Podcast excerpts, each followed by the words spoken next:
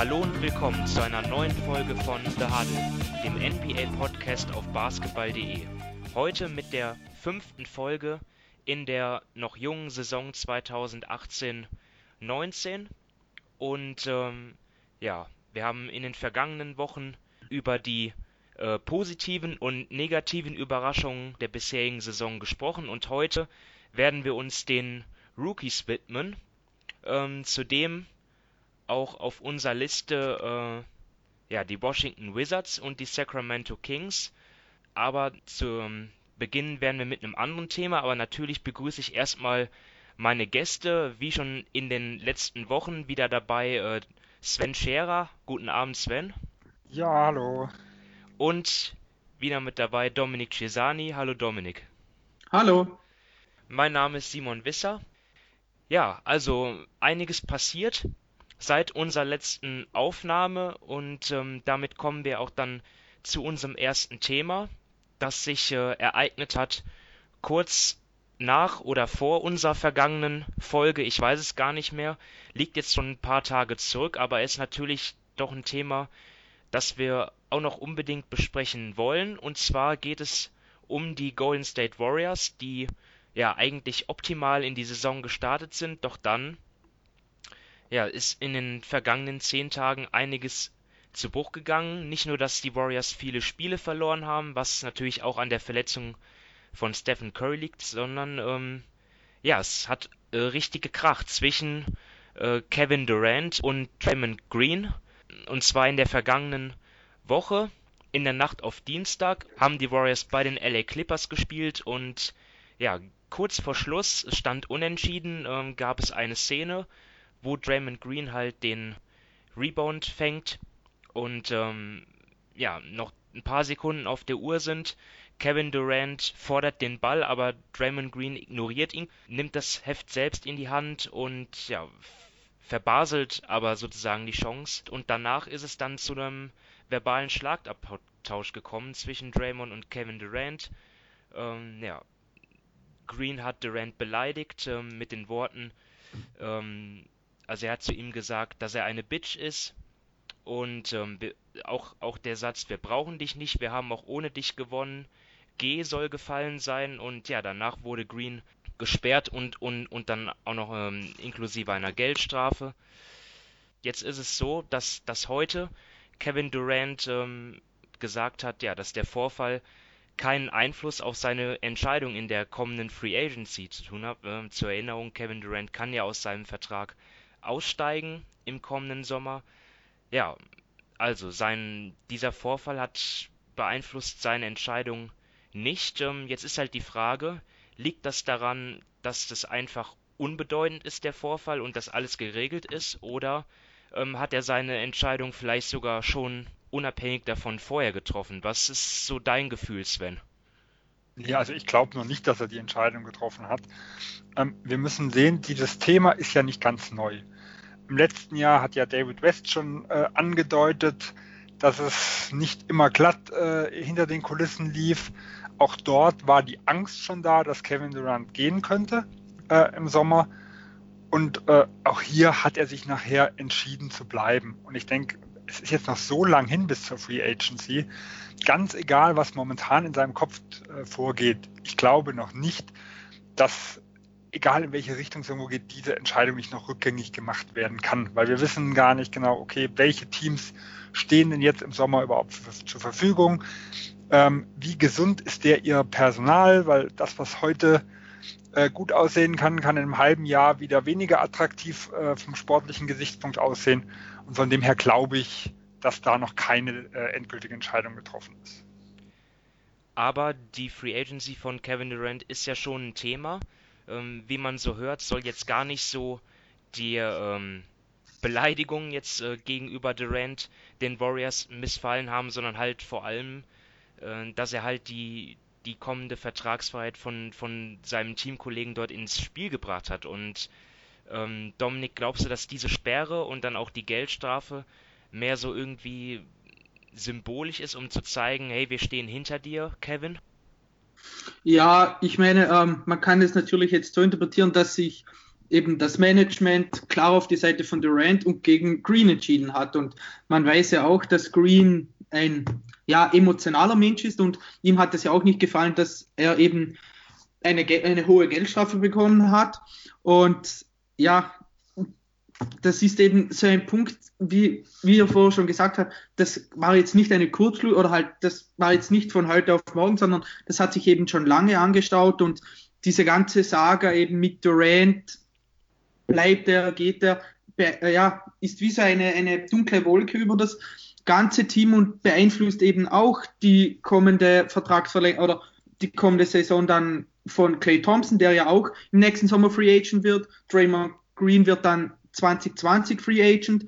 Er will natürlich dann auch Geld sehen. Also das sind alles so Punkte, ähm, die damit hineinspielen. Und ja, es ist ja auch so, auch spielerisch macht es einen riesen Unterschied, gerade wenn zum Beispiel Curry fehlt. Und ich glaube, aus der ganzen Sache, die da zwischen Green und Durant und so weiter war, gibt es nur schlussendlich einen Gewinner und das ist meiner Meinung nach Stephen Curry, denn er war da nicht dabei, er war verletzt, er war eben nicht in Los Angeles und da zeigt sich auch, wie unheimlich wichtig er ist, denn das passiert eben dann so eine Situation, wenn er nicht dabei ist. Und jetzt hat, haben sie ja einige Auswärtsspiele und er darf, er darf immer noch nicht spielen und dann hat aber Steve Kerr gesagt, er geht mit. Warum wird er wohl mitgehen? Nicht einfach nur, damit es schön aussieht, sondern eben damit er diese Dynamik in der Kabine wieder in Ordnung bringt. Und ja, ich glaube auch, wie Sven schon gesagt hat, dass sich Durant noch nicht entschieden hat, aber man weiß inzwischen auch, dass er ein ja ziemlich sensibler Mensch ist, was ja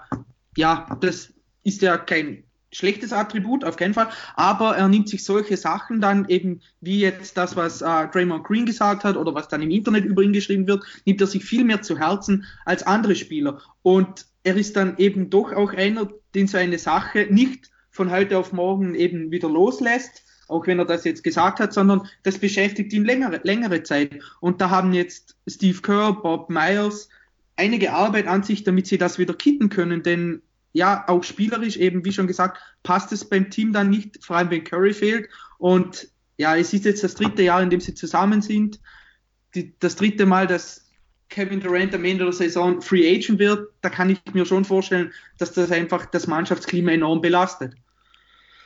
Jetzt ist es ja so, dass ähm, man sich schon die Frage stellen kann, ja, warum ist das jetzt aktuell ein, ein Thema überhaupt? Aber ist jetzt, wenn man sich mal auf andere Spieler schaut, die Free Agents werden oder werden können, wie zum Beispiel äh, Kyrie Irving, der gesagt hat, ja, also wenn Boston mich halten will, dann werde ich auf jeden Fall hier verlängern. Oder Clay Thompson, der gesagt hat, ja, also ich sehe überhaupt gar keinen Grund hier wegzugehen. Und dann können sich ja vielleicht schon die Warriors fragen, ja, warum hat sich Kevin, warum hast du dich noch nicht zu uns bekannt? Ja, ich meine, spielst im besten Team äh, der Welt, bist zweimal Finals MVP geworden, kannst hier so viel Geld verdienen wie nirgendwo anders. Warum bekennst du dich nicht zu uns? Ist, glaubst du, dass das ein der Grund ist, was was auch ähm, der auch, dass es auch das Thema ist, was Green beschäftigt, Sven?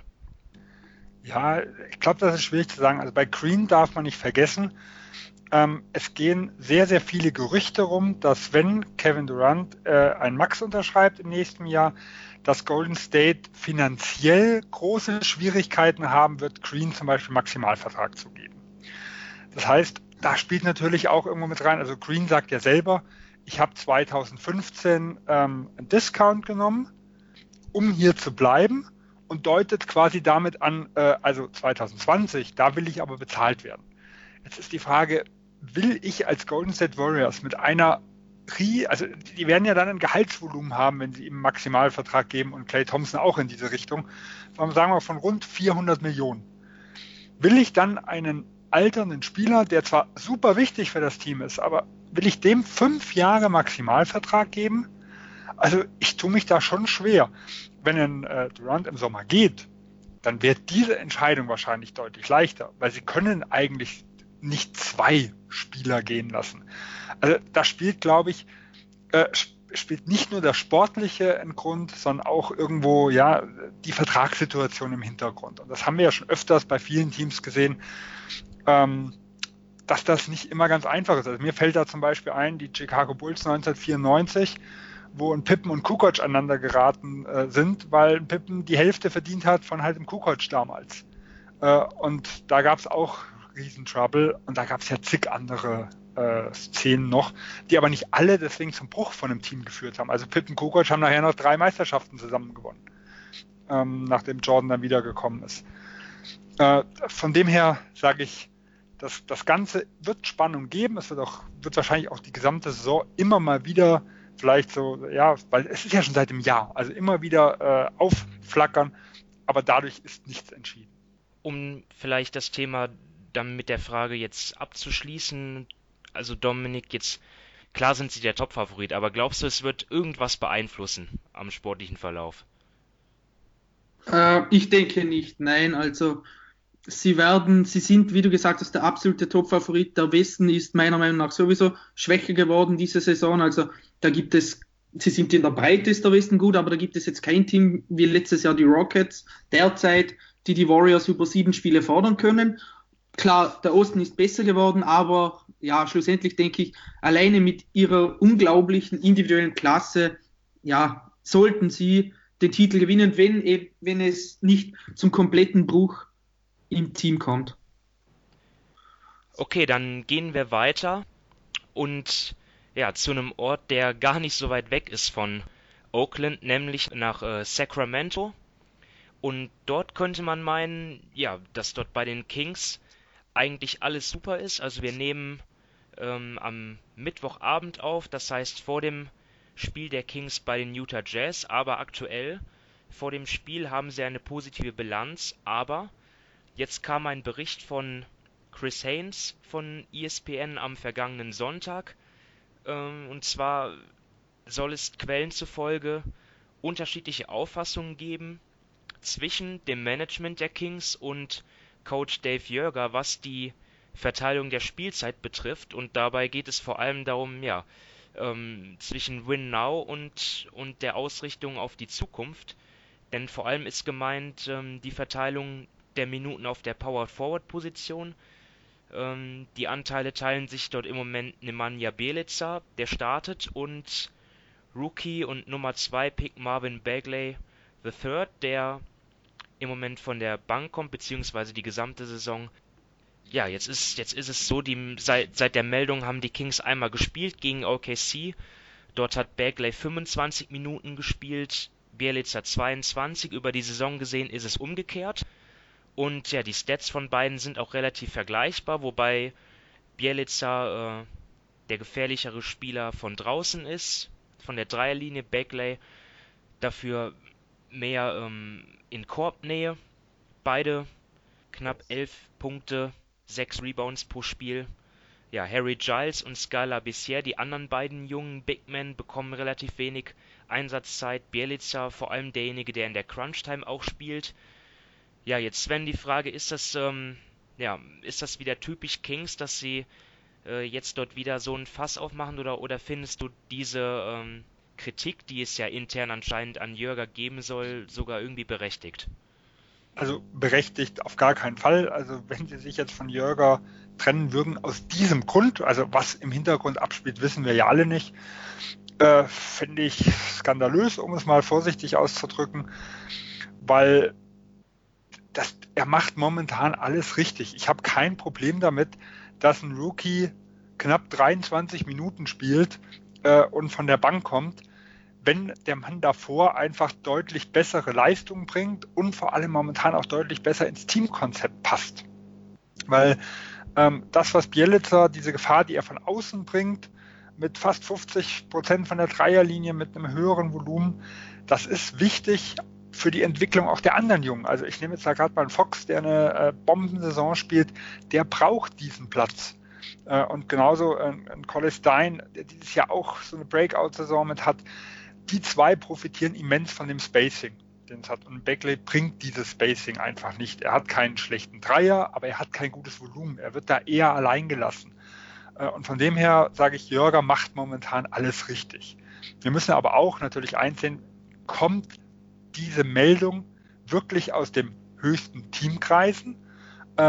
Oder kommt das zum Beispiel von irgendwelchen Vertretern, äh, sagen wir, von Agenten von einem Bagley, die vielleicht wollen, dass er mehr Spielzeit bekommt. Also Divac hat ja dementiert, hat ganz klar gesagt, ich stehe hinter meinem Trainer, der soll nicht mit entlassen werden. Äh, da passt alles.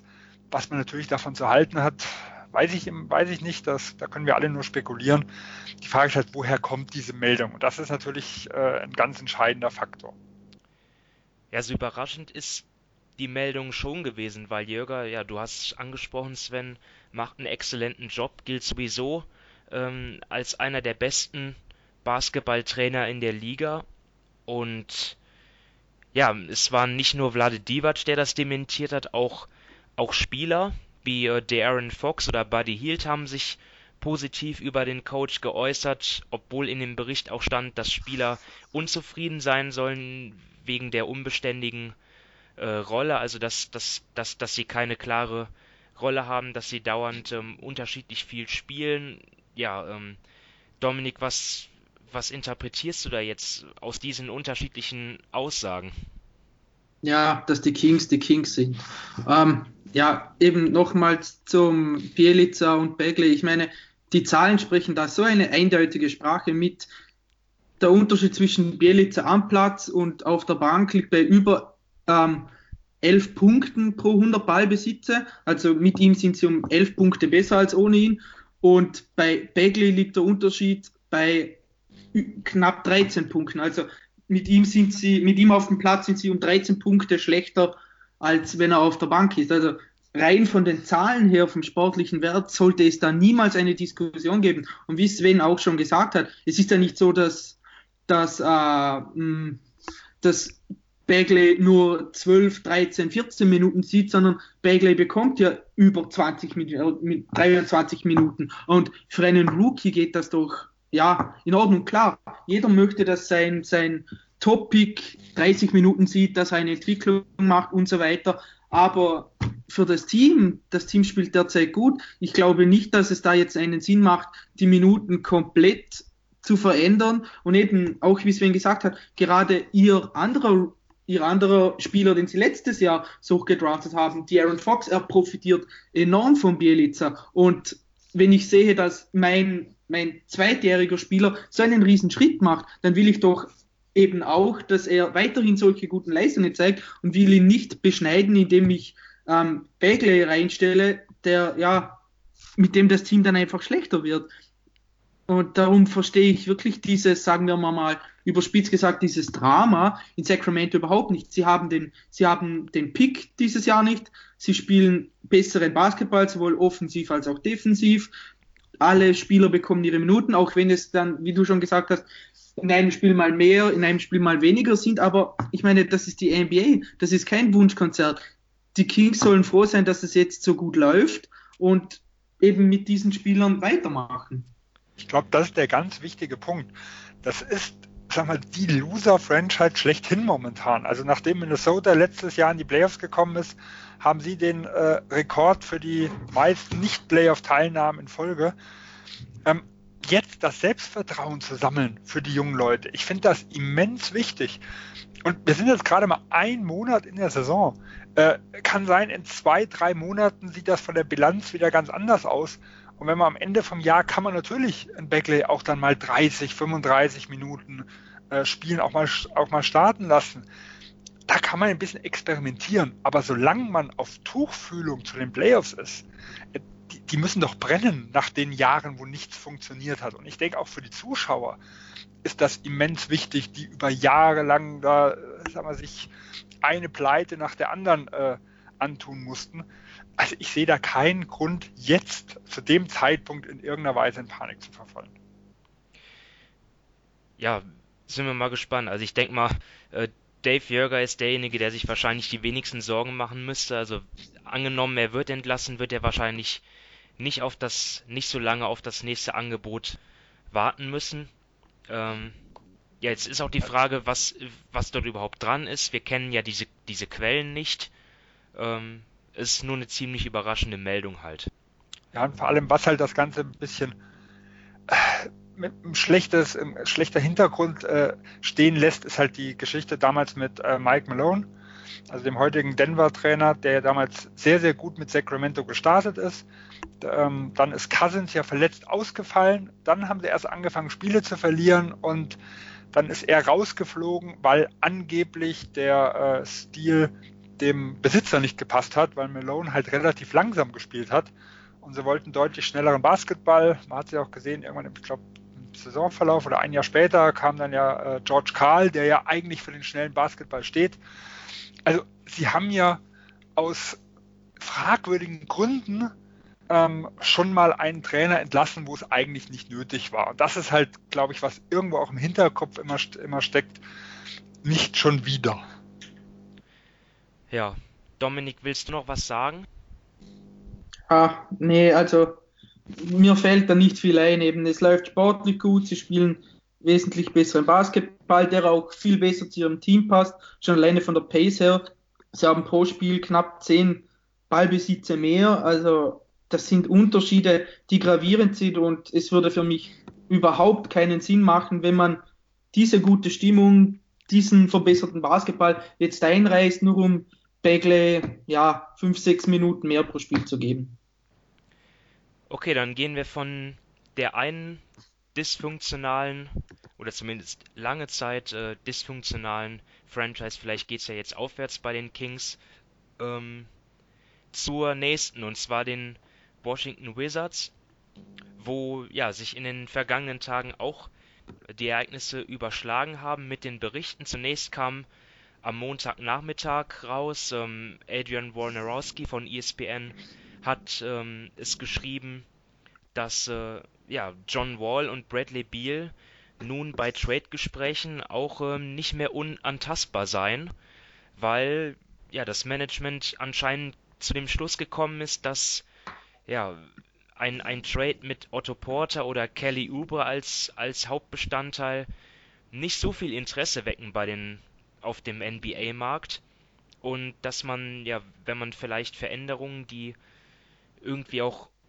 unausweichlich scheinen, so wie sich die Wizards im Moment präsentieren, dass dann vielleicht sogar einer der beiden Stars dann involviert sein müsste. Und am selben Tag kam dann auch noch raus, ähm, dass es in der vergangenen Woche eine sehr intensive, um es mal so vorsichtig zu nennen, äh, Trainingseinheit gegeben haben soll, wie bei, äh, wir alle denken noch dann in dem Zusammenhang an die Minnesota Timberwolves und Jimmy Butler. Also eine, eine Trainingseinheit, wo halt Spieler und Trainer äh, ja sich einige Dinge gesagt haben. Ähm, John Wall hat dafür auch eine Geldstrafe bekommen, weil er ähm, Scott Brooks, dem Coach, äh, das F-Wort entgegengeworfen hat ja, auch der Coach hat sich mittlerweile geäußert und, und ähm, zugegeben, dass er einige Dinge gesagt hat, die ihm im Nachhinein leid tun. Die Spieler ebenfalls. Man hat, man hat sich dafür entschuldigt und nun ist alles gut. Aber Bradley Beal hat dann auch gesagt, ja, wirkte auch ziemlich frustriert. Er wurde zitiert, ähm, ja, ich, ich habe damit jetzt schon seit sieben Jahren zu tun. Was auch irgendwie eine Kritik ist Richtung Ernie Grunfeld, der seit 2003 die Geschicke leitet im Front Office. Ja, viel Vorrede, Vorrede, aber ähm, gibt auch einiges zu erzählen über die Wizards im Moment. Leider nicht viel Positives.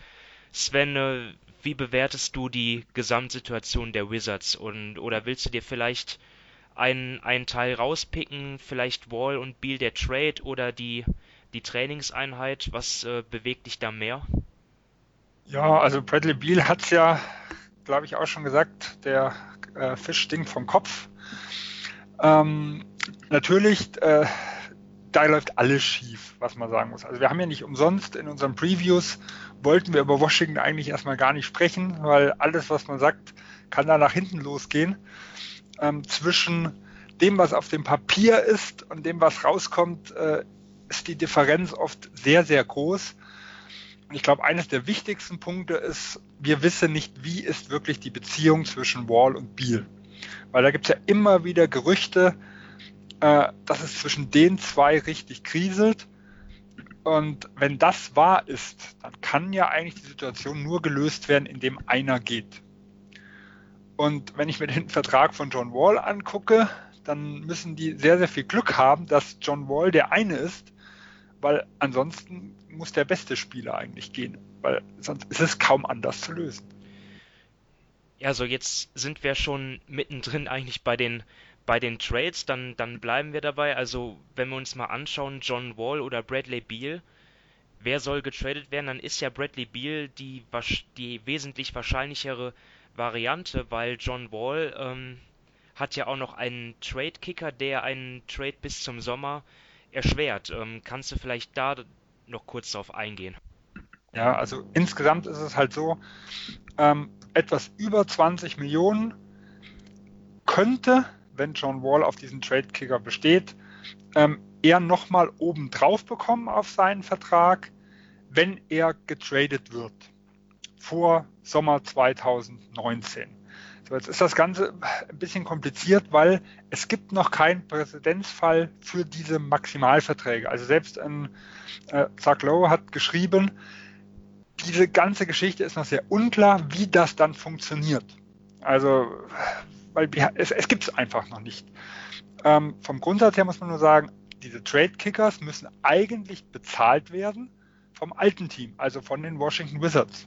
Das heißt, wenn Sie ihn jetzt dieses Jahr noch traden und dieser volle Trade-Kicker würde zum Tragen kommen, müssten Sie diese 21 Millionen aufbringen.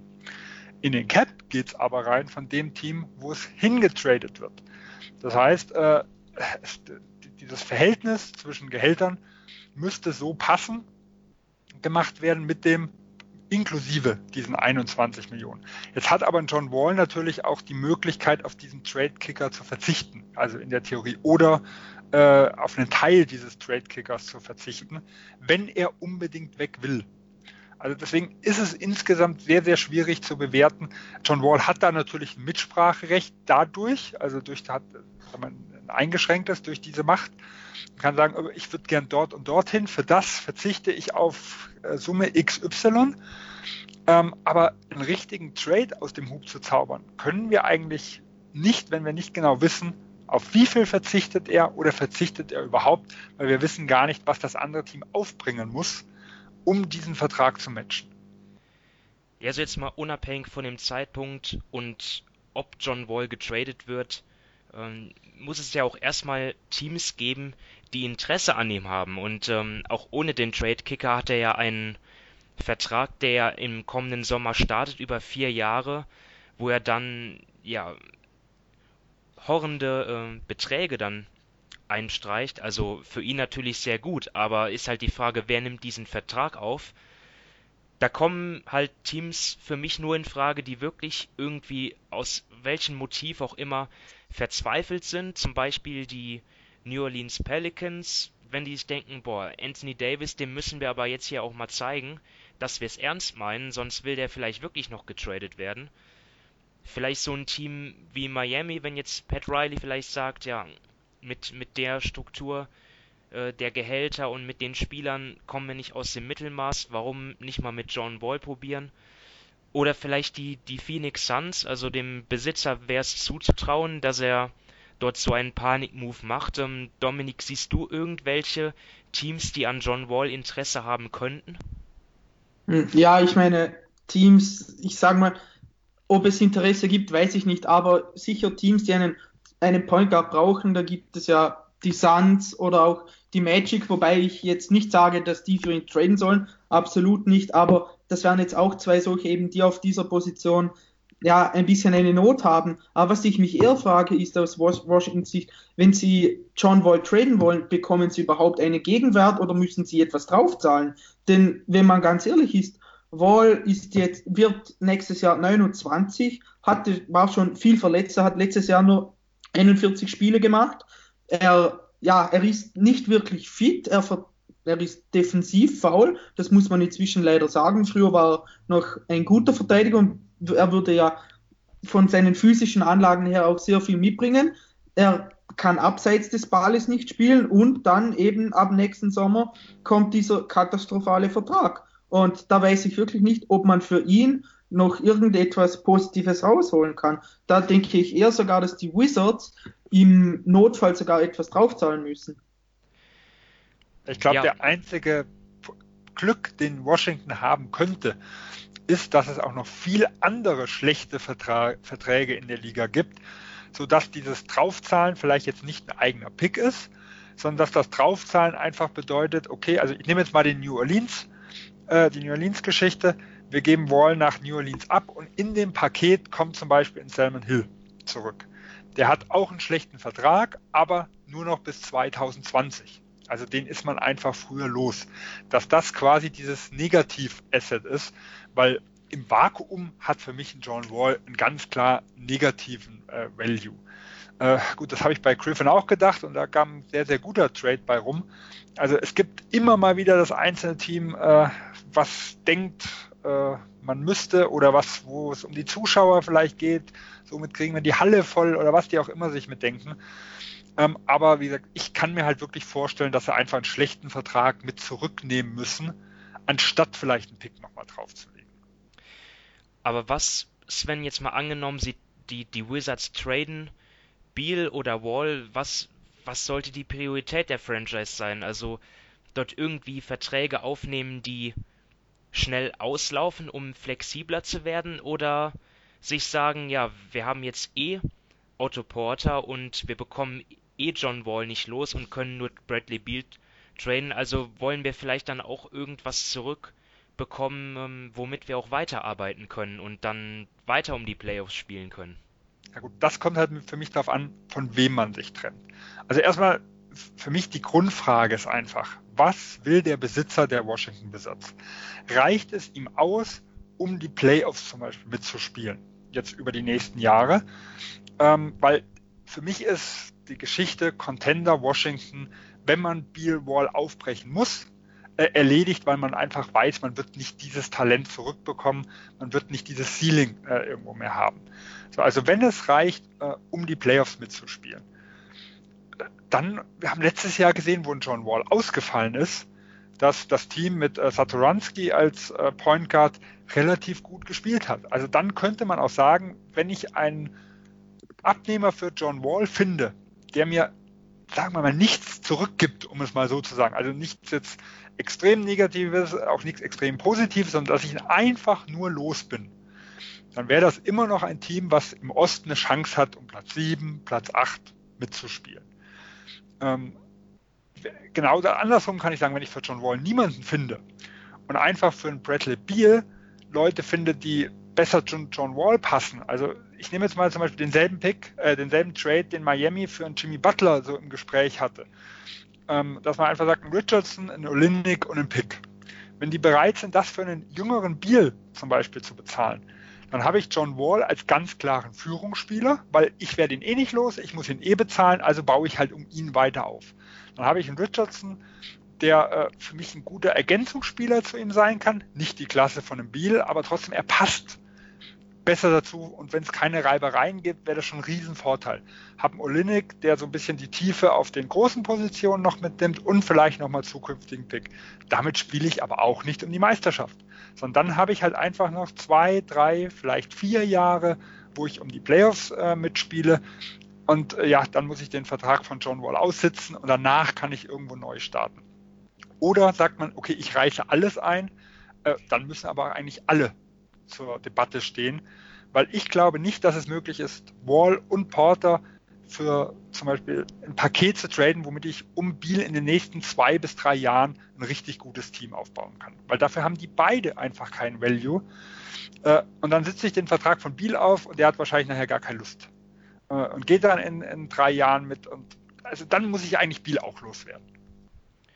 Ja, hat einer von euch ein konkretes Szenario parat, zum Beispiel jetzt für Bradley Beal? Irgendein Fake-Trade? Ich könnte mir mehrere vorstellen. Also Beal, denke ich, ist, wie gesagt, Miami hatte ich gerade eben äh, mit genannt. Für mich äh, einfach mal eine größere Geschichte, wo ich mal, mal zusammen gesponnen habe, wäre mit Orlando, wenn man einfach sagt, okay, wir holen einen Aaron Gordon und einen Evan Fournier und tun neben Biel in Mahimi noch wegschicken. Das sind so zwei, die deutlich unter Biel sind, die aber Washington helfen würden. Und ich bin noch einen anderen schlechten Vertrag los. Und Orlando hätte mit einem Biel zum Beispiel jemanden, um den man mit den zwei anderen Jungen äh, auch noch aufbauen könnte. Und 2020, wenn Mahimis Vertrag ausläuft, dann läuft auch Moskows Vertrag aus, dann läuft auch Augustins Vertrag aus. Also man hat jetzt noch anderthalb Jahre oder ein, drei Viertel Schnupperzeit, um dann vielleicht entweder per Trade oder in der Free Agency äh, neu aufzubauen. Und ich denke, da gibt es doch zig Trades. Also Biel loszuwerden wäre kein Problem, meiner Meinung nach. Also ein Team, wo Biel für mich eigentlich ideal reinpassen würde, wären die Lakers.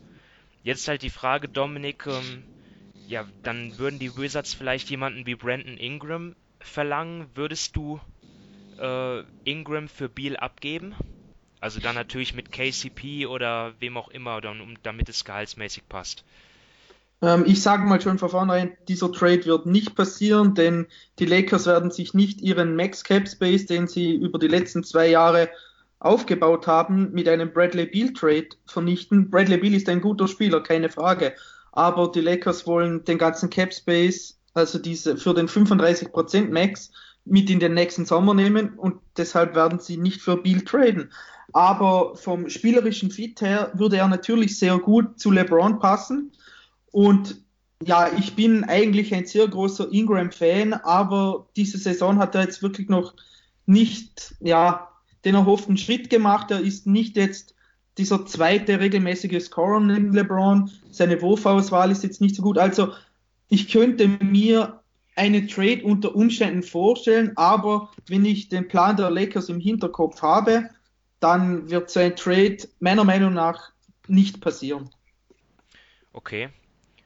Ähm, zweiter Versuch. Und zwar, wie wär's mit ähm, Philly? Markel Fultz, Wilson Chandler und Miamis ungeschützter 2021 First Round Pick. Sven, würdest du das machen? Das wäre mir aus Washington Sicht zu wenig. Okay. Also ganz klar, für mich Wilson Chandler ist ein Negativ-Asset. Also der hat, äh, Denver musste glaube ich ein oder zwei Zweitrunden-Picks drauflegen, um ihn überhaupt loszuwerden. Und Fultz ist für mich momentan, ja, nach der neuesten Meldung, dass er jetzt wieder zu einem Schulterspezialisten geht, weiß ich nicht, ob er überhaupt noch äh, neutrales Asset ist, also vielleicht sogar auch eher negatives, weil er kostet im nächsten Jahr auch 10 Millionen. Und bei dem, was wir momentan einfach hören, kann man selbst das in Frage stellen. Und wir reden einfach von eigentlich von einem Miami 2021 Pick gegen Bradley Beal wäre mir aus Washington Sicht zu wenig. Also da müsste Philadelphia noch was drauflegen, was an, an Picks äh, mitgeht. Ja. Also die könnten ja auch sagen, wir tun unseren diesjährigen Philadelphia Pick mit drauflegen, inklusive der Option, dass wenn es der erste Pick der Sacramento Kings wird, dass wir den auch bekommen. Das wäre zumindest ein Upside-Pick nochmal, wo sie, wo sie wissen, okay, sagen wir, Sacramento könnte im Bereich 10 bis 12, 13 im Westen sein. Dann sind wir so vielleicht bei einer 7, 8 prozentigen Wahrscheinlichkeit, dass es sogar der erste Pick wird. Das wäre zum Beispiel dann eine ganz, eine ganz andere Sache, weil dann hätte man wirklich eine Chance, sogar einen ersten Pick da noch rauszubekommen. Ja. Ja, also das sind jetzt einfach mal so zwei Ideen von mir. Ähm, ich ich würde Beal auch unwahrscheinlich gern in, in, in Dallas sehen. Ich, ich, ich schaue mir immer die Maps an und denke mir, boah, wenn die, wenn die statt Wesley Matthews vielleicht einen Chris Middleton hätten oder einen Bradley Beal, dann wäre das jetzt schon ein richtig gutes Team. Aber die Mavs werden nicht so viel bieten können und ich weiß nicht, ob sie noch mehr Picks traden wollen. Also, das wäre aber irgendwie etwas, was ich mir wünschen würde, aber ist eher unrealistisch. Ähm, jetzt zum Abschluss einfach ähm, an euch beide noch die Frage, äh, kommt noch ein Trade jetzt ähm, in den nächsten Wochen? Einfach nur so ein Tipp, Dominik. Ähm, nein, ich denke nicht, eben weil Wall schwer zu traden ist, weil sie, ja, der, eben der Gegenwert dann auch für Biel ist wie du schon mit deinen zwei Trades gezeigt hast, ist relativ schwierig dann einzuschätzen. Und ich glaube, sie spielen mal zumindest noch diese Saison ähm, fertig mit diesem Dreiergerüst aus Biel, Porter und Wall. Siehst du das auch so, Sven? Ja, ich würde eher auf einen Trade tippen. Also eine ganz interessante Meldung, auch wenn ich es nicht verstehen würde, war, dass ähm, es soll angeblich ein Team geben, was an John Wall interessiert ist was aber nicht vor dem 15. Dezember einen Trade durchführen kann. Äh, ich weiß Boston. nicht, wer. Nee, nee, nee Boston, also äh, Boston Marcus Smart könnte zum Beispiel erst Mitte Januar getradet werden. Von dem her fällt so. Boston raus. Weil er hat mit Bird-Rechten verlängert, da muss man bis Mitte Januar warten.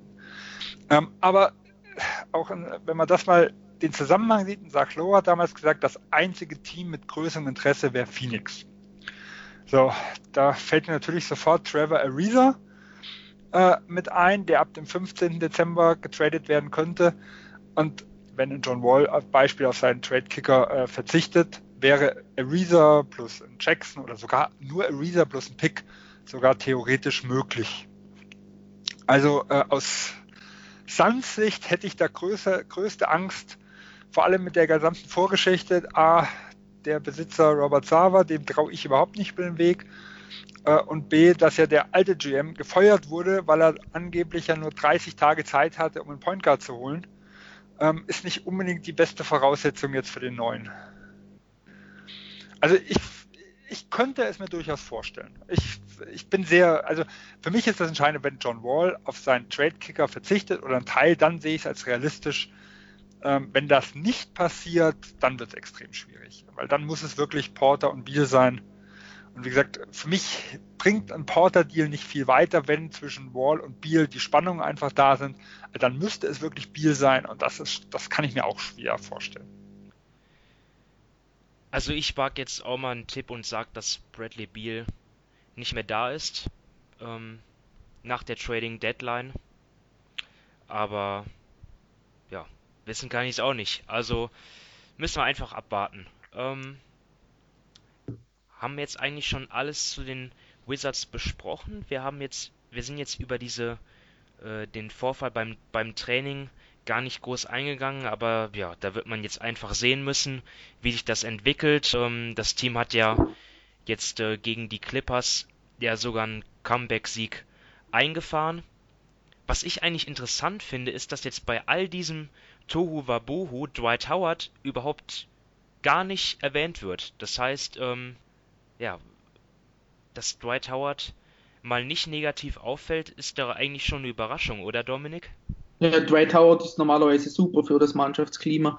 Ähm, nein, ja, ich glaube auch einfach, er hat ja noch nicht so viele Spiele gemacht. Gestern hat ja auch Thomas Bryant gespielt, also er hatte, glaube ich, noch nicht so viele Chancen, dieses Klima noch weiter zu verschlechtern. Aber wenn wir gerade jetzt beim Spiel von gestern sind, dann nur noch kurz, das finde ich auch faszinierend, denn die Clippers waren nach dem ersten, Viertel mit 19 Punkten vorne und haben es am Schluss dann noch mit sieben Unterschied verloren. Also Washington hat einen riesen Rückstand aufgeholt, da war zwischenzeitlich, glaube ich, auch bei so circa 25 Punkten und das zeigt dann auch eigentlich, ja, wie schlimm die Wizards sind, denn so ein Spiel wie gestern zeigt dann auch, sie können es ja, sie haben ja das Potenzial in ihrer Mannschaft. Gerade zum Ende hin haben sie dann angefangen, wirklich gut zu verteidigen. Das hat mit John Wall, John Wall hat da mehr oder weniger die Führung übernommen. Da, da wurde das Team dann einfach in dieser Phase besser, sie trafen bessere Entscheidungen. Offensiv hatten sie auch ein 120er O-Rating gestern. Also es ist ja nicht so, dass in dem Team nicht Basketball gespielt werden kann, sondern dass sie einfach, ja, das nie abrufen oder sagen wir mal so, viel zu wenig abrufen. Und das würde mich als Fan enorm frustrieren. Und da hat gerade gestern einer auf Twitter geschrieben, Wall, Bill und Partner erinnern ihn sehr an damals Arenas, Butler und Jamison. Und da musste ich schon schmunzeln bei dem Vergleich, denn diese, dieses Trio, also sowohl das jetzige als auch das frühere, hat Ernie Grunfeld zusammengestellt. Also er hat es zweimal geschafft, so, ja, mehr oder weniger so ein etwas dysfunktionales Trio aufs Feld zu schicken, das sich dann ja irgendwann implodieren könnte. Sven, willst du noch was ergänzen? Ja, ich glaube, ich würde auch spannend, ob im Front Office was passiert, weil äh, wie Dominik oder du auch am Anfang gesagt hast, Grunfeld ist seit 15 Jahren jetzt da und wenn man mal guckt, die Riege der GMs, die über diese lange Zeit ein Team führen, also das ist so die absolute Elite. Das ist ein RC Buford aus San Antonio, das ist ein Danny Ainge in Boston, ein Pat Riley in Miami und müsste äh, ein Don, Donny Nelson in Dallas müsste auch noch dazugehören. Also das müsste so die, die vier äh, Akteure sein. Das sind alles Leute, äh, die Ringe geholt haben, die extrem erfolgreiche Teams aufgebaut haben. Und das kann man über Washington nun mal nicht sagen. Also da wundert es schon ein, warum der Herr Grünfeld noch äh, an der Macht ist. Ja, das ist ja auch ähm, so eine Frage mit, mit dem Coach äh, Scott Brooks. Ähm, wie sicher sitzt er eigentlich im Sattel? Er hat ja noch einen ziemlich langfristigen und hochdotierten Vertrag, weshalb die Wizards ja noch davon abschrecken, ihn äh, zu entlassen. Aber ja, er, er stand schon in der OKC, schon bei OKC in der Kritik, keine innovative Offense. Ähm, jetzt ist es so, dort kriegt er das Chaos auch nicht so wirklich bewältigt. Ähm, dann sind viele Baustellen im Moment und ja, dort sind die, die Wizards-Fans ähm, wirklich nicht zu beneiden. Ich denke mal, wir können weiterziehen und zwar schauen wir jetzt abschließend noch auf die Rookies. Und es ist ja ein Monat gespielt in der NBA und ja, wir wollen einfach mal, wenn jetzt die Saison vorbei wäre, einfach mal unser Ranking machen. Welche wären für uns jetzt die Top Rookies des Jahres äh, von 1 bis 5? Und ähm, ja, da fange ich einfach mal an. Wir machen einfach von ähm, ganz simpel, fangen wir oben an, wen wir am besten finden und dort ähm, ja, ist für mich die ganz klare Nummer 1 bislang Luka Doncic, wobei man bei ihm natürlich sagen muss, dass er eigentlich gar kein Rookie ist. Also ich würde ihn dort gar nicht ähm, in Konkurrenz stellen zu den anderen, aber so ist es ja nun mal in der NBA ähm, ja schon jahrelang. Jetzt spielt er auf Top-Niveau ähm, in Europa, jetzt in der NBA und ja, die Mavs kann man schon fast sagen, sind eigentlich sein Team. Ja, also es gab ja eine bezeichnende Szene vor ein paar Wochen, wo dort äh, ja er eigentlich den den unbedrängten äh, Rebound dort fangen will und den Fahr und, und den und den äh, Ball nach vorn treiben will und dann kommt auf einmal DeAndre Jordan äh, angesprungen, komplett unnötig, ähm, fängt den Rebound, schubst Doncic dabei weg, was äh, nicht nur Doncic, sondern auch Mark Cuban, äh, die Reaktion konnte man sehen, ja, ziemlich äh, ge gestört hat. Ähm, und man bekommt den Eindruck, dass die Veteranen dort irgendwie ja überhaupt gar nicht wissen, was sie damit anfangen sollen, dass da so ein 19-Jähriger ist, der dort schon äh, ja das gesamte Team quasi übernimmt. Ähm, ja, Sven, bist du auch beeindruckt von Doncic? Hast du ihn auch auf Nummer 1? Ja, ich habe ihn auch auf Nummer 1. Also für mich, äh, er war auch für mich der erste Pick. Für mich gab es zwei Fragezeichen damals, wo ich überzeugt war, wenn er eines von denen hinbekommt, dann wird er ein sehr, sehr guter Spieler. Ob er jetzt dann ein Top 5, Top 10 Spieler wird, das, das muss man alles noch sehen. Ähm, und das war für mich einmal, also die Explosivität, Explosivität oder die Athletik. Da ist er nicht auf Top-Niveau, das muss man ganz klar sagen. Man sieht es in der, in der Defensive äh, und auch, er macht, hat zwar viele Drives, schließt die aber zum Beispiel nicht allzu hochprozentig ab ähm, und kommt auch nicht allzu häufig zum Korb, sondern macht eher so sein Floater-Game. Aber das macht er natürlich sehr, sehr gut. Und der zweite Punkt war für mich halt der Wurf, weil wenn, wenn er eng verteidigt werden muss, dann braucht er diese absolute Schnelligkeit nicht, weil man muss seinen Pass beachten, man muss jetzt mittlerweile seinen Wurf beachten. Ähm, sobald er in die Zone kommt, kann er jede Zeit abstoppen und irgendwo mit abschließen. Also er muss wer wirklich auch nicht bis zum Brett mit durch. Ähm, und wenn das so auf dem hohen Niveau bleibt und momentan äh, der 42,4 Prozent seiner Würfe von der Dreierlinie und trifft 37,5 Prozent, also für einen Rookie, der die kürzere Distanz gewohnt war in Europa, ist das ein sehr, sehr guter Wert. Ähm, dann wird er ein sehr, sehr guter Spieler sein.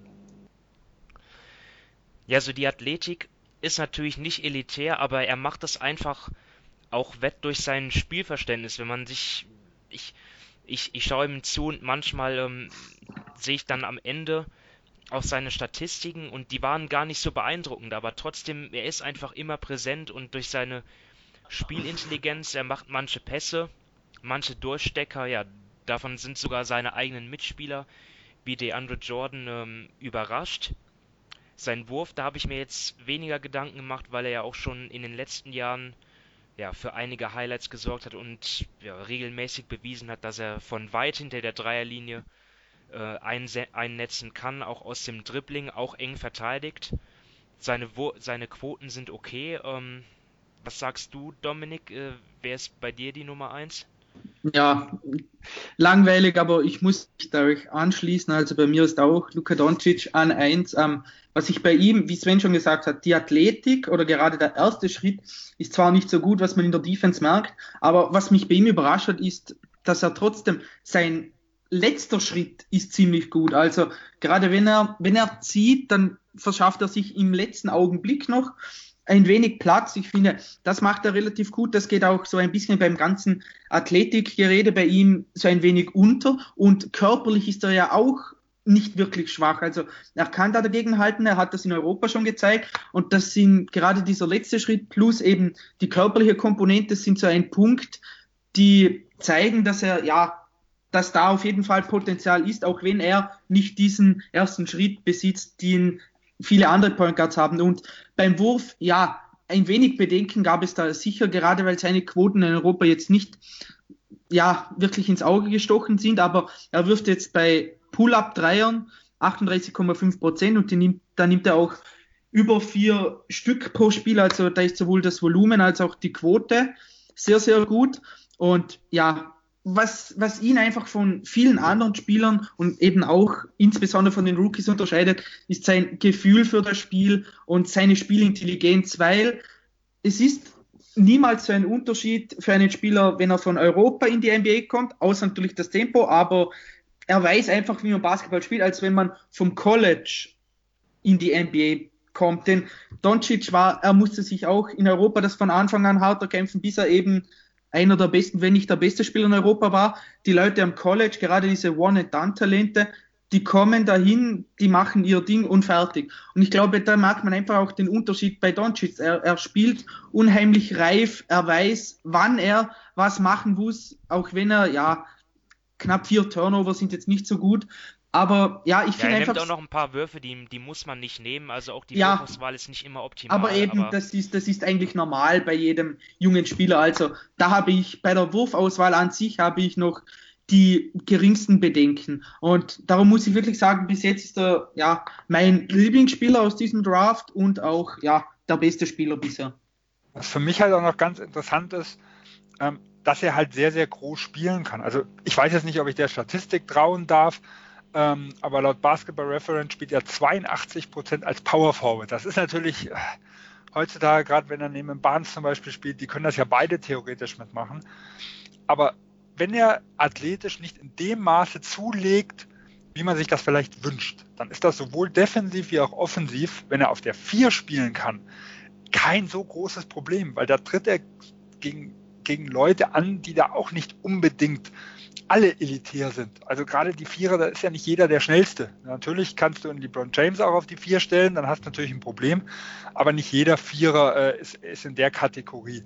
Äh, und genau dasselbe ist halt defensiv so. Wenn er, die, wenn er gegen die Vierer, wenn er irgendwann mal auch kräftig genug ist, da körperlich dagegen zu halten, dann ist die Geschwindigkeit auch nicht so das Problem, wie jetzt, wenn er jetzt die Eins oder die Zwei äh, spielen müsste.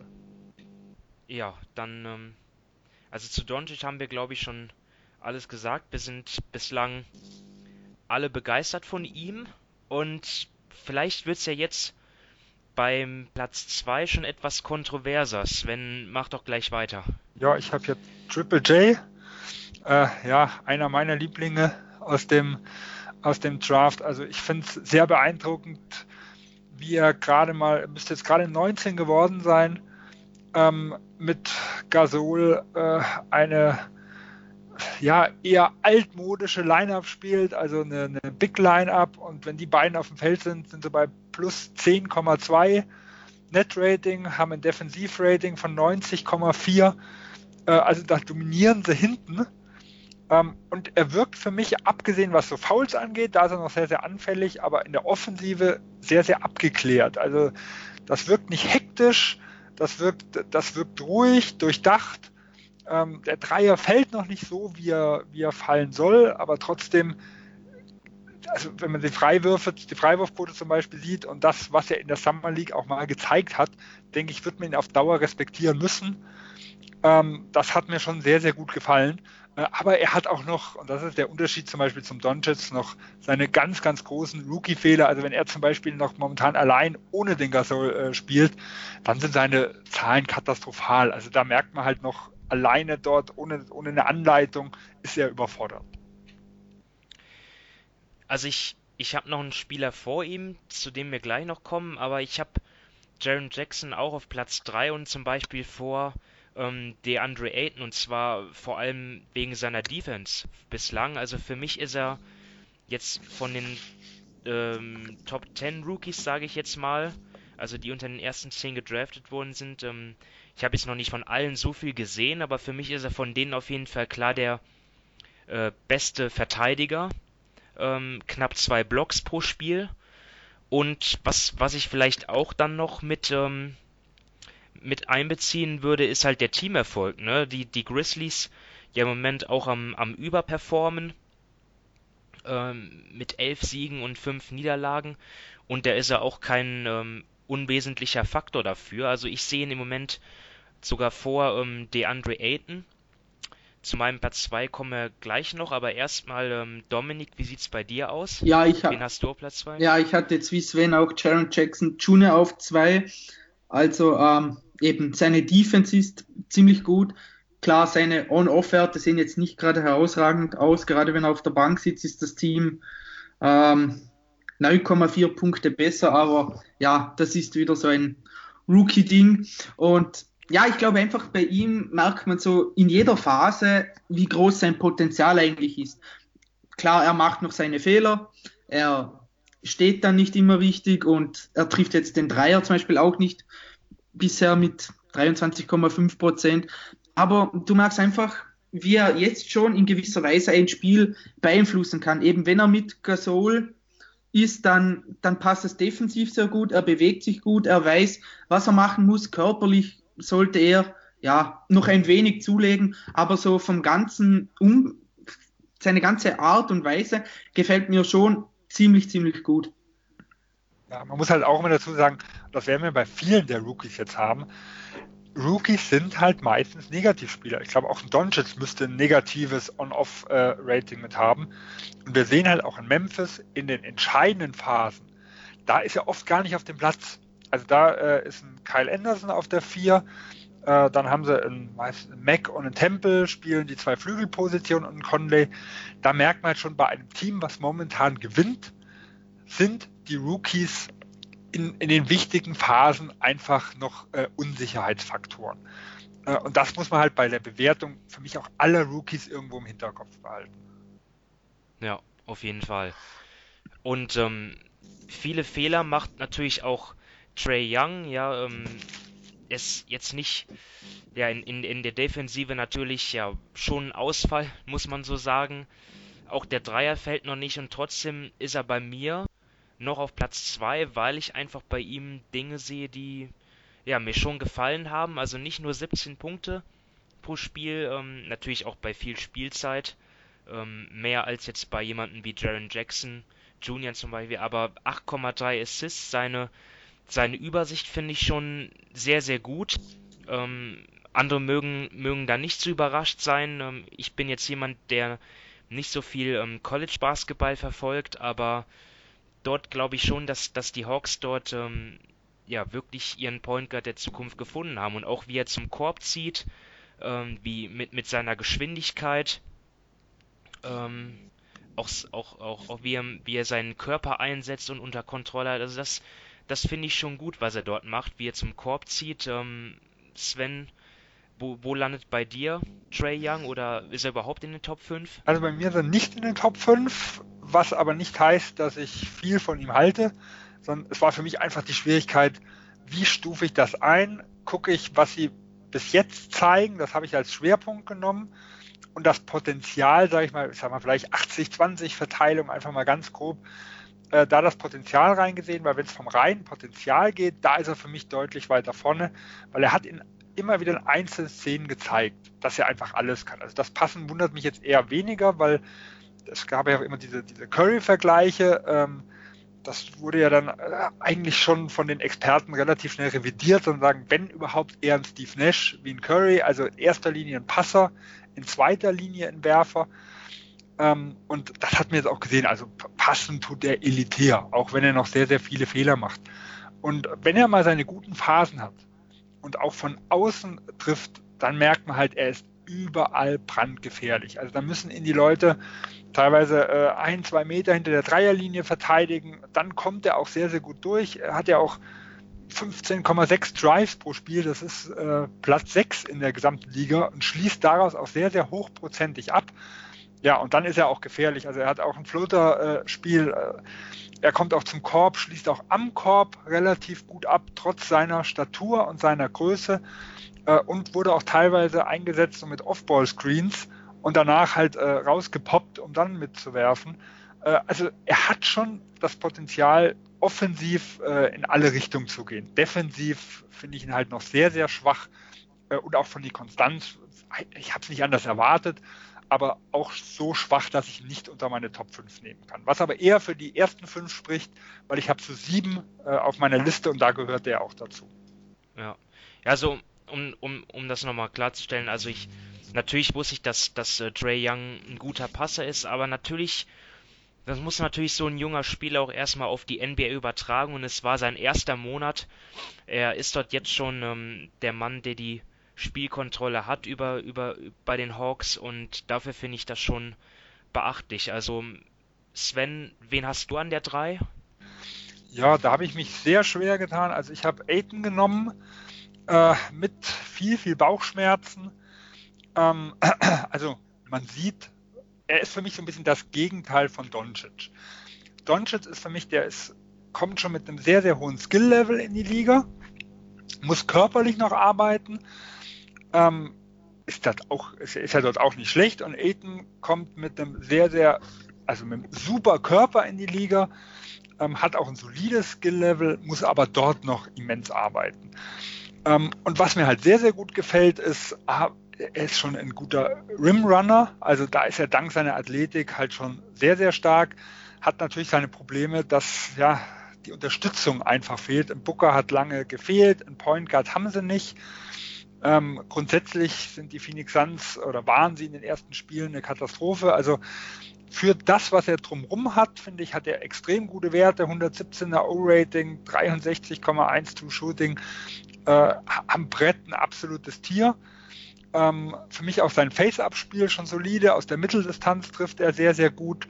Schwäche offensiv sehe ich ganz klar, sobald er ins Dribbling muss. Also wenn er mal mit dem Rücken zum Korb und mit zwei, drei Dribble-Moves und da sieht er noch nicht, wenn die Leute von der Seite kommen. Wenn er äh, aus dem High Post irgendwo passt, das gefällt mir zum Beispiel dann schon deutlich besser, wie aus dem Dribbling raus. Ähm, und defensiv hat er halt ganz klar Probleme, das Spiel zu lesen. Im 1 gegen 1 gefällt er mir schon sehr, sehr gut. Also ich habe das Spiel gegen Philly zum Beispiel gesehen. Da hat er einige sehr, sehr gute Defensivaktionen gegen Embiid direkt mitgehabt. Wurde auch ein, zweimal nass gemacht, aber gegen Embiid ist das in Ordnung.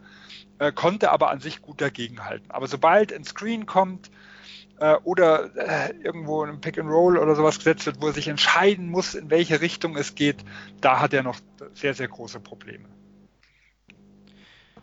Okay, ähm, Dominik, wer ist bei dir auf Platz 3? Ja, auch die Andre Ayton. Also ähm, ich würde da Sven zustimmen. Bei... Habt ihr euch abgesprochen oder? Immer. Ja. ja. Nee, ich, ich würde Alle gegen einen. nee, ich würde das Sven eigentlich bei allem zustimmen. Gerade, ich finde einfach bei ihm ist der Unterschied eklatant, wenn er seinen Körper einsetzen kann und wenn er ihn nicht einsetzen kann. Eben offensiv muss man eh ist da wirklich gerade in Korbnähe über jeden Zweifler haben, super O-Rating, er, er, trifft sehr gut unter dem Korb, er, er zeigt auch sehr gute Ansätze, klar sein Passspiel 2,7 Assists, ja, ist jetzt in Ordnung, aber wenn es da dann hektischer wird oder er nicht gleich die erste Pass-Variante ähm, offen ist, dann wird es auch schwieriger, aber eben defensiv. Wenn er da nicht Mann-Mann verteidigen kann, dann, ja, dann sieht man einfach, in dieser Hinsicht seine Schwächen. Dann ja, weiß er nicht, wie er sich bewegen muss, wann er ja bei einem Pick and Roll, wann er rausgehen muss, ob er absinken muss. Und auch die Help Defense ist dann nicht wirklich gut. Aber man muss einfach sagen, offensiv ist seine ja, Produktion bisher so gut, dass ich ihn auf Platz 3 habe. Ja, ich habe dir schon alles ähm, super beschrieben. Ich kann da gar nicht mehr so viel ergänzen. Höchstens, um noch ähm, anzufügen, dass er halt im Moment bei 16,4 Punkten und 10,4 Rebounds steht. Ich hatte in der Preview na irgendwie so eine Prognose abgegeben von 18 und 10. Das war schon ziemlich hochgegriffen, aber davon ist er noch gar, dass er davon ist er gar nicht mal so weit weg. Klar, in, in der Defensive, da wird er noch von von einigen Gegenspielern ausgespielt, aber das wissen wir ja alle, dass vor allem auf den großen Positionen ja es ähm, die Spieler eh länger brauchen, um äh, sich an die NBA anzupassen. Ja, jetzt ähm, hatte ich ja Trey Young ähm, auf der 3 und deswegen Carter nur auf Platz 4. Ähm, Dominik, willst du weitermachen, auch dann direkt mit deinem Platz 4? Carter oder, oder Aiden auf 4? Ähm, Aiden Gut, auf weil 4. du Carter gerade gesagt hast, deswegen war ich gerade kurz verwirrt. Oh, sorry. Nee, da, das war ein Versprecher. Ich habe nämlich Carter auf Platz 5. Okay. Ja. Ähm, ja, bei mir ist Wendell Carter jetzt auf Platz 4. Eben, ich glaube, er zeigt eigentlich so ziemlich alles, was man von ihm erwarten kann. Er ist ja unheimlich ähm, flexibel. Er kann offensiv kann er einiges, defensiv spielt einfach seine Spielintelligenz schon eine große Rolle. Da weiß er ähm, oft, zwar nicht immer, aber eben oft, was er machen muss. Er ist körperlich auch sehr robust und ja, eben offensiv, da nimmt er jetzt, den Dreier trifft er jetzt noch nicht wirklich, aber eben er, er kann offensiv passen, er, er weiß, wie er sich zu bewegen hat, er kann Screen stellen, also ich glaube einfach, er hat für einen Rookie einen, einen ziemlich hohen Floor, also eben man hat bei ihm nicht diese Riesenangst wie bei anderen Spielern, dass er jetzt einen Spielzug oder so komplett vermasseln kann, denn eben er kann sich ziemlich gut einschätzen, eben was er kann, was er nicht kann und bringt das ähm, dem Team auch klar. Die Bulls sind jetzt, ja, ehrlich muss man sein, kein gutes Team und da bekommt er jetzt auch 26 Minuten, also ich weiß nicht, ob sich da dann Bagley aufregen muss, wenn er 22 bekommt. Nur mal das mal so gesagt. Aber ja, ich bin eigentlich von ihm überhaupt nicht überrascht. Er, er zeigt genau das, was er schon am College gezeigt hat. Da wurde er meiner Meinung nach dann auch unterschätzt. Und wenn er so weitermacht, dann wird er, ja, wird er eine gute Karriere haben, weil er eben, klar, der Vergleich mit Al Horford ist weit hergeholt, weil Al Horford ein unglaublich guter Spieler ist, aber er erinnert mich so ein wenig an ihn, eben weil er wie Al Horford offensiv viel dem Team hilft, auch wenn er nie ein, ein High-Volume-Scorer wird. Und defensiv erledigt er immer seinen Job, er kann switchen, er kann den Korb verteidigen, also er ist insgesamt wahrscheinlich ein ziemlich komplettes Paket. Also ich füge dann ich mache dann sofort mit, mit, mit Carter weiter, den ich ja auf Platz 5 habe. Ähm, ja, also mich, mich überrascht er auch und ich würde sagen, dass er aktuell in Abwesenheit von Chris Dunn und äh, Lauri Markan, die ja beide verletzt sind, würde ich ihn sogar als, als zweiten, zweitbesten Bullspieler im Moment sehen. Ich weiß nicht, ob das eher äh, für ihn spricht oder gegen Justin Holiday und ähm, Jabari Parker. Aber jedenfalls ist das so mein Eindruck, ja. Er und äh, Zach Levine spielen wirklich das ähm, Pick and Rolls ähm, jede, jede Menge und dann, ja, dort ist er sehr variabel. Entweder kann er schnell zum Korb abrollen, aber auch aus der Mitteldistanz werfen. Oder auch Pick and Pop, den Dreier nehmen. Die Quoten sind jetzt vielleicht noch nicht ganz so gut, aber er hat auf jeden Fall gezeigt, dass er es kann und ähm, ist auch einer der besten Shotblocker der Draftklasse, hat genau wie ähm, äh, Jaron Jackson Jr. 1,9 Blocks im Moment. Dazu 7,5 Rebounds, 11,3 Punkte. Ähm, ja, also macht für mich ähm, einen guten Eindruck im ersten Monat. Ähm, Sven, wen hast du bei dir auf Platz 4? Ja, ich bin wieder beim Dominik. Ich hatte auch Kader auf 4. Äh, irgendjemand hat vom anderen abgeschrieben. ja. Und ich, ich kann auch nicht mehr viel dazu sagen. Also mir gefällt er auch sehr, sehr gut. Ähm, und er, er, knüpft an das an, was ich finde ich, was man im College gesehen hat, wo er sogar ohne Bagley, äh, also wenn der quasi auf der Bank saß, ich ihn noch deutlich besser fand, weil er dann mehr der Mittelpunkt war. Ähm, und da glaube ich auch, dass er das für, dass er für einen Rookie da auch einen sehr, sehr guten Job macht. Und vor allem, wenn ich halt auch die Verteidigung gerade der äh, Bulls Guards mit ansehe, äh, hat er einen schweren Stand und macht das trotzdem sehr, sehr solide. Und wer liegt bei dir auf Platz 5? Redest du von, mit mir? Genau. Dann ist es ich rede mit dir. Shay Gilgras Alexander. Ähm, er spielt wichtige Minuten für ein momentanes Top-Team äh, im Westen. Also das äh, ringt mir einigen Respekt ab. Äh, Dreier gefällt mir noch nicht so. Dafür sein Midrange-Game sieht schon sehr, sehr gut aus. Äh, ich finde, er hat einen unglaublich schnellen Spin-Move. Ist noch sehr, sehr dünn, aber so mit seinen langen Armen äh, macht er es auch den Gegnern sehr schwer in der Verteidigung. Also ich muss sagen, der Start äh, ist ihnen sehr gut gelungen. So, Dominik, jetzt wer ist dein Platz 5? Ja, da habe ich jetzt einen anderen Spieler als Sven. Nein! Ja, also oh. ähm, ich glaube, insgesamt muss man sagen, finde ich, die, die ganze Klasse, egal ob, jetzt, ob wir jetzt Platz 2, 3, 4 oder Platz 7, 8 haben, finde ich, es ist enorm eng beisammen. Also Doncic ist für mich so ein bisschen über allem bisher, aber den Rest finde ich relativ eng beisammen und ich hatte jetzt auch für die fünfte, für den fünften Platz eben drei Spieler zur Auswahl, entweder Miles Bridges oder Gilgis Alexander, wie ähm, Sven schon gesagt hat, aber ich habe jetzt mal ja Trey Young genommen. Du hast eigentlich eh schon alles zu ihm gesagt, Simon. Eben mir gefällt einfach unheimlich gut, wie er spielt. Seine Spielintelligenz sticht wirklich heraus. Er, was er, ich finde, was ihn zu vielen anderen Spielen eben Spielern unterscheidet, ist, er denkt immer schon nach vorne. Also gerade wenn, wenn der Ball, ähm, wenn sie einen Korb kassiert haben oder nach einem Rebound, er pusht sofort das Tempo, er bringt seine Spieler in Position und er kann sowohl mit links als auch mit rechts die Pässe spielen. Und das finde ich unheimlich ähm, ja, wertvoll, dass er eben, egal ob es mit der, der starken oder mit der schwachen Hand ist, er bringt die Pässe gut an den Mann, damit sie dann auch, wenn sie offen sind, die Würfe nehmen können. Und klar, ähm, ja, seine Dreier, seine Dreierquote ist jetzt noch nicht wirklich gut, aber auch da muss man einfach sehen, er nimmt ähm, ja fast, er nimmt 4,1 Dreier als Pull-ups und nur 1,7 in Catch-and-Shoot-Situationen. Und die Quoten da sind, der Unterschied da ist gravierend. In Catch-and-Shoot trifft er 41,4 Prozent, was sehr gut ist, was man von ihm auch so vom College kannte. Und bei Pull-ups trifft er nur 15,9 Prozent. Und ja, das geht natürlich gar nicht. Da muss man ihm aber natürlich auch zugute halten, wer sollte ihn in Catch-and-Shoot-Situationen in Szene setzen. Die Atlanta Hawks haben da keinen Spieler, der neben ihm wirklich das Ballhandling so übernehmen kann, dass er eben für ihn kreiert, dass er dann wie teilweise eben andere Spieler in der Liga, die in einen guten Dreiwaffen, dass sie dann um die Blöcke gehen können, dass er dann die freien Würfe nehmen kann. Und ich finde, da merkt man einfach an, dass er unheimlich viele Pull-ups nehmen muss und das ja drückt einfach seine Effizienz, aber ansonsten ist er ein offensiv ein sehr, sehr guter Spieler, der mir viel Spaß macht.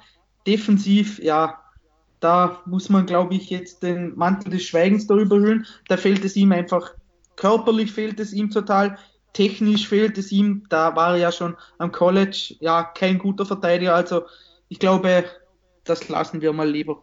Ich glaube, das Interessante ist, ich habe vor einer Woche, glaube ich, mal gelesen, dass er die ganz langen Dreier, also äh, 30 Fuß, teilweise noch weiter hinter, deutlich besser trifft wie die normalen Dreier. Ja?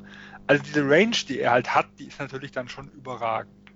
Ob sich das jetzt geändert hat in der Woche, weiß ich nicht genau. Aber da gab es eine Statistik, wo er, wo er einige Prozente besser war, wenn er nochmal 5, 6, 7 Fuß hinter der Dreierlinie stand schon verrückt, ja.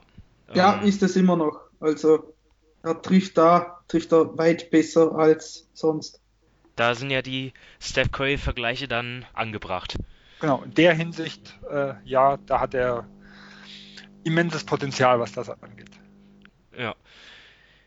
Ja, wollen wir, wollen wir noch vielleicht über Spiele aus dem erweiterten Kreis kurz sprechen, also nur kurz nennen. Also da wird da finde ich zum Beispiel ähm, als ganz klare Überraschung äh, zum Beispiel Alonso Trier von den New York Knicks, der ungedraftete Rookie, der auch wichtige Minuten spielt äh, teilweise, knapp elf Punkte macht und sehr gute Quoten auflegt ähm, aus dem Feld und aus dem Dreierbereich.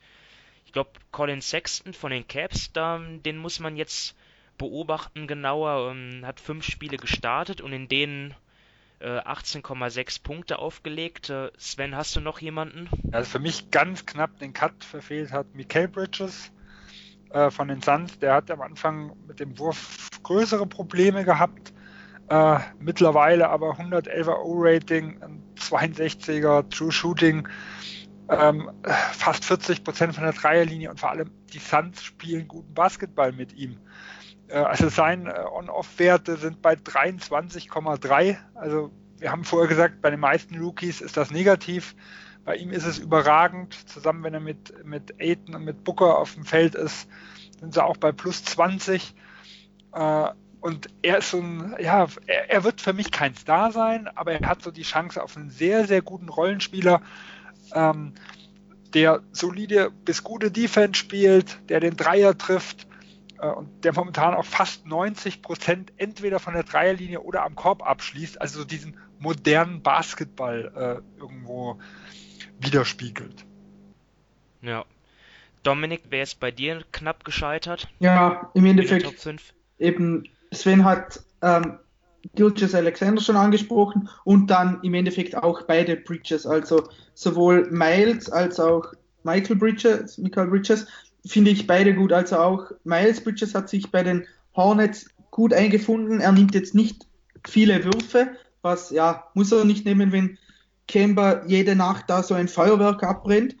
Aber ja, er, er trifft den Dreier mit, mit 37 Prozent. Er spielt enorm mannschaftsdienlich. Er hat auch ein 118er O-Rating, also das ist auch ja. ordentlich in knapp 21 Minuten. Und ja, aber eben bei der so bei der Einschätzung von der Platzierung her muss man natürlich auch immer unterscheiden, wie viel Verantwortung muss ein einzelner Spieler tragen, in welchem Team ist er und deshalb, weil er eben dadurch eher weniger Verantwortung bei den ähm, Hornets tragen muss und weil er in einem, ja, muss man auch sagen, in einem ordentlichen bis überdurchschnittlichen Team ist, ja, ist, hat er da dann knapp dann den Cut verpasst. Ja, und er ist wirklich Teil einer sehr, sehr produktiven zweiten Fünf bei den Hornets, das muss man ganz klar sagen. Ähm